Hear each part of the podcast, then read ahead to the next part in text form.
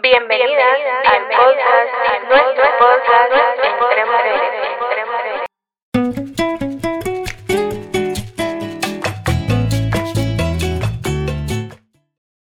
Hola a todas, sean bienvenidos a este podcast, nuestro podcast Entre Mujeres. El día de hoy vamos a hablar acerca de nuestro primer capítulo que se trata acerca del perfil del abusador. Y para ello tenemos a nuestro invitado especial, el licenciado William Saquil, psicólogo egresado de la Universidad de San Carlos de Guatemala, asesor y consultor empresarial en el área de recursos humanos, coach ontológico, psicólogo especializado en el área clínica y social al trabajar en instituciones donde se atiende a mujeres víctimas de violencia y abuso sexual, con más de 20 años de experiencia. Mucho gusto, William. El gusto es mío y muchas gracias por uh, darme esta invitación. Es un honor para mí pues este, aportar un poquito de este tema. Y pues, eh, arrancamos, o sea, láncenme unas preguntas, por favor. Aquí estamos así ansiosos para poder responder gustosamente. Perfecto, gracias William. Vamos a hablar para empezar sobre el perfil psicológico del abusador. ¿Cómo es que una persona se convierte en abusador? Ok, entendamos que en el perfil psicológico eh, existe una psicogénesis. En la psicogénesis es muy considerada por la psicología forense, por supuesto, es donde relata directamente los inicios de cómo una persona se vuelve, en este caso, pero en este caso, pues eh, maltratador, ¿no? Y pues entendamos que en un perfil psicológico el maltratador o el abusador, por lo general, pues eh, es machista, okay. misógino, eh, y obviamente todas esas conductas son adquiridas a través de la crianza, más por parte de, de una madre castrante o bien de un padre que realmente también ha sido abusador y obviamente repite el ciclo de violencia. Por lo general también el perfil psicológico entra en la manipulación, porque muchos de estos abusadores manipulan a su víctima, en este caso a las parejas o a las personas que, con, que están conviviendo, puede ser este, una novia, eh, que solamente tengan un concubinato o bien que solo se han unido o en, específicamente los casos que ya ambos ya están casados. Eh, en la manipulación entra también un poco el narcisismo porque resulta que para el abusador le fascina mucho hacer de menos a la pareja.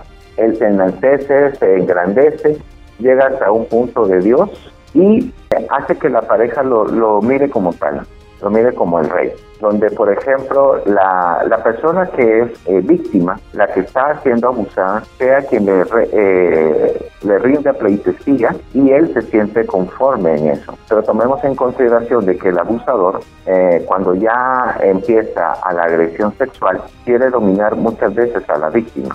Entonces, la relación de poder es parte del perfil psicológico de esta persona que abusa. ¿Por qué? ¿Y por qué una relación de poder y no una lucha de poder? Porque no hay una lucha de poder debido a que no hay nadie quien lo contraste. En cambio, una relación de poder, él es el único que manda, que exige y sobre todo que lleva a un alto grado de, desconfianza, porque también eh, entiéndase que muchas veces los eh, abusadores son celotípicos. ¿Qué es la celotipia? El, eh, es un síndrome donde existe los celos a morir. Es, digamos, es digamos, el extremo máximo. Y por supuesto entra también eh, parte del perfil psicológico algo que se le denota como la inseguridad en sí mismo, porque muchas veces de, de estos señores que abusan precisamente hacen que la víctima se denigre porque en ocasiones ellos se sienten muy inseguros de su vida, son personas también apartadas y por lo general cuando ven de que la víctima es una persona bastante buena, eh, prominente, entonces la hacen denigrar precisamente por la eh, por la inseguridad que ellos manejan. Ok, yo tengo una duda. Según tengo entendido también, o sea, los abusadores vienen también porque su familia, los padres tuvieron como una vida disfuncional, por decirlo. Y porque también los marcó de alguna otra forma eh, algo en su infancia, o sea, porque fueron también abusados en su infancia, según por lo que yo he leído y por lo que me han comentado, no sé qué tan cierto sea. Eh, en ciertas partes sí es cierto, eh, pero le digo en ciertas partes. Tomemos en consideración primero la crianza de la madre. Eh, el machismo, porque digamos el, el violento, en este caso es machista. Y el machismo a veces se escribe con M de mamá y en mayúscula. Cuando, por ejemplo, la mamá enaltece al hijo varón, porque entre las expectativas de las mujeres madres es de que el varón vaya a salir en la defensa de ella, que las vaya a sostener cuando son eh, de avanzada edad y por eso hacen de que los hijos sean idolatrados. Cuando tienen hijas, entonces se convierte en las esclavas de este hijo. Y sobre todo cuando empiezan a decir, mira, sírvale a tu hermano, que para eso tú eres mujer, hazle la comida a tu hermano, este, lávale la ropa a tu hermano. Y, y también, por sí sí, eh, se repite un patrón, porque generalmente también los padres masculinos, entiéndase, también ellos han violentado a las madres. Entonces ellos repiten ese ciclo de violencia. Por eso es que ellos lo ven como, ajá, porque lo vieron, lo aprendieron y para ellos es normal. Ok, sí, exactamente. Entender esa dinámica. Entonces sí tiene que ver mucho con la crianza. Ok. Bueno, y que también tan cierto es de que las personas que son abusadas también sufren de baja autoestima. Es totalmente cierto. Lo que pasa es de que en la mayoría de las mujeres que son abusadas, por lo general no son criadas de una manera eh, prominente. No les enseñan a ser profesionales, no les enseñan a buscar sus sueños, a cubrir sus metas. Sobre todo cuando usted mujer, les dicen la siguiente consigna. ¿Para qué vas a estudiar si de todos modos vas a conseguir un marido que te, que te va a mantener? Y por esa razón, en entonces las personas cuando son víctimas de violencia, sí el autoestima se baja porque ellas se sienten incapaces de poder salir adelante ante un mundo eh, machista, heteropatriarcal, que generalmente en la sociedad, sobre todo en esta guatemalteca, se está viviendo. Y todo pues gracias a la marcación política, al paradigma eh, religioso y otros estatutos que promueve la sociedad. Ok. Bueno, y ahora para entrar en el segundo tema, las características más comunes de los abusadores según también tengo entendido, son como chantajistas, ¿no? Sí, empiezan con el chantaje, es el pan que les da de comer, el chantaje. Ese, digamos, el chantaje empieza como una característica muy propia, pero también a través del chantaje hacen que la víctima se doblegue ante la, eh, ante la sucumbencia de él. Si, por ejemplo, este, le dice, mira, este, yo te saqué de ese hoyo que eran de tus padres porque te trataban mal, empieza, digamos, un chantaje. Okay. Que sin mí no eres nada, no eres nada nadie, porque yo soy el que mantiene, el que te sostiene y por mí, eh, gracias a mí te estás hartando, así con esas palabras peyorativas, ¿no? Entonces empieza ese sentido de chantaje y también, ¿por qué no?, la manipulación. Ajá. Y la y se victimizan, si no estoy mal, o sea, los abusadores se victimizan. Ante otras personas, sí, pero también tomemos en consideración de que por lo general los abusadores están buscando, como son machistas, también son eh, derivados a que puedan ser infieles.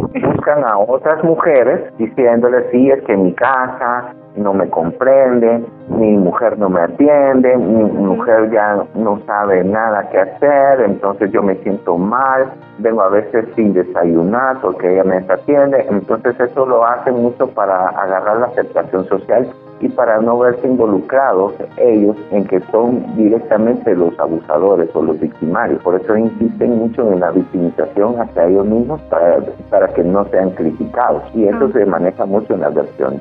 Ah, ok, perfecto. Aparte de esas características, ¿cuáles otras nos servirían o le servirían a las chicas que nos están escuchando para que pudieran identificar si están con una persona así? Bueno, principalmente eh, toda mujer debe entender lo siguiente, relaciones perfectas nunca habrán. Los príncipes azules dejaron de existir desde hace milenios. Ese punto es muy importante, sí, porque la mayoría de nosotras las mujeres buscamos un príncipe azul o perfecto, por lo menos. Sí, yo siempre he sido partidario de que la mayoría de fracasos en el matrimonio eh, han sido por las expectativas que nos hemos dado. Exactamente. Siempre esperamos de que el hombre nos vaya a proteger, que el hombre nos vaya a sacar adelante, que el hombre pues sea el proveedor económico y muchas veces con esa tendencia eh, caemos en, en esa situación. Por lo general también cuando encontramos que otra característica muy fascinante se puede decir de los eh, de los abusadores es que la mayoría son conquistadores. Ellos ya saben cómo cazar a la presa y como dicen por ahí las palabras eh, matan a carita, casaca mata a carita. Cuando les eh, hablan de por ejemplo de que les van a bajar el cielo, las estrellas y de repente pues digamos la mayoría de las mujeres que son bastante emotivas, románticas, caen ante esos deseos. Entonces, por lo general, hay, que citar a Facundo Cabral cuando decía, tenga miedo de quienes nos adulan, porque la persona que quiere montar un caballo, perdón, pues, obviamente es el ejemplo, ¿verdad? Pero la persona que quiere montar un caballo, primero lo acaricia, se monta en el caballo y luego lo domina. Precisamente esa es una de las características de los abusadores. Hacen que la, digamos, la víctima se enamore de él, que logre a establecer esa conexión o ese vínculo fuerte donde ya la víctima no puede salir, porque entonces la víctima se siente sola, se siente desubicada y no sabe qué hacer, porque se enamoró de una persona que al principio era bueno, pero luego es malo. Y también otras características que tienen que ver, chicas, que por favor valórense ustedes mismas. Si ven de que el cabo que las está contestando también tiene algún tipo de vicios, por ejemplo, tomar, acuérdense de que la bebida no es buena y muchos de ellos como caen en el alcoholismo también son derivados a que puedan ser unos futuros abusadores. Entonces, también tienen que ver mucho en ese aspecto, ¿no? Y sobre todo, eh, algo que para que las chicas estén alertas es lo siguiente, así como tratan a la mamá, así las pueden tratar a ustedes. Ese es un dicho muy, muy común, sí es cierto. ¿Por qué? Porque resulta de que si la, a la mamá la maltrata, entonces, ¿qué se puede esperar de la esposa o de la, de la compañera? Y son casacas, pero por mi, eh, con mi eh, lenguaje muy soez eh, o muy coloquial. Pero es cierto, son mentiras que, por ejemplo, diga una chica, es que mi amor lo va a cambiar. son mentiras. Que la religión lo va a cambiar, o sea, que le vamos a rezar mucho a Dios para que cambie. No, el victimario jamás cambia, jamás de los jamases. E inclusive, cuando va a psicoterapia, muy pocas veces realmente un hombre va a psicoterapia. Simplemente modifica, pero no cambia. La naturaleza sigue allí.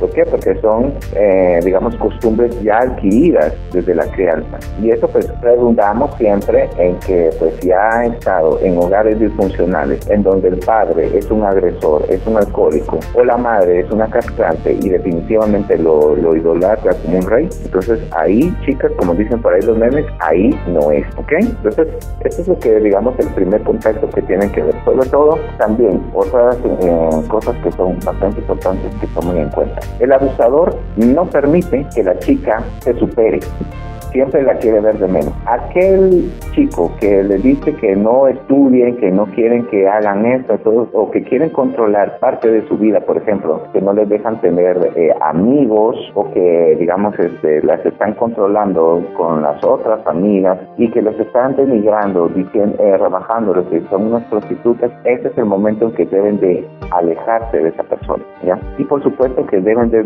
estar bien atentas en sus instintos. Ustedes mujeres manejan un sexto sentido aunque no lo crean y es ese sentido de la percepción. Si se sienten incómodas con esa persona, ya no la sigan buscando. Mejor valoren ustedes mismas, alcancen sus metas, busquen sus sueños, estudien para que no van a caer en el mismo juego de en el mismo juego sistémico de la sociedad. Entonces ustedes mismas pueden salir adelante porque son inteligentes. Muchas gracias William por, por este por este pequeño mensaje y esperemos que podamos ayudar a varias personas, a varias chicas principalmente si están pasando algo similar o si conocen a alguien que esté pasando lo mismo, ¿verdad? Y para despedirnos, pues gracias por haber participado el día de hoy, por acompañarnos, esperamos tenerlo en el próximo capítulo, del cual hablaremos sobre el abuso psicológico y también eh, esperamos pues de que de que nos sigan sintonizando y que nos puedan seguir escuchando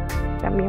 Bueno, pues muchísimas gracias por la invitación, pues es un honor eh, platicar de estos temas y pues claro, eh, otro mensaje es, eh, busquen ayuda psicológica, no importa cómo sea. Ah, habemos psicólogos muy responsables que podemos atenderles, no importa si seamos hombres o mujeres, porque también esto también incluye, induce perdón, a un miedo, porque tal vez seamos hombres, ya hay mucha desconfianza, pero no, habemos psicólogos muy conscientes, habemos psicólogos hombres que realmente pues estamos en contra de la violencia, eh, somos muy partidarios en que las mujeres deban de recibir mucha igualdad y equidad en esta vida. ¿Ok? Pues muchas gracias por la invitación y pues hasta una próxima. Hasta la próxima, William. Hasta luego.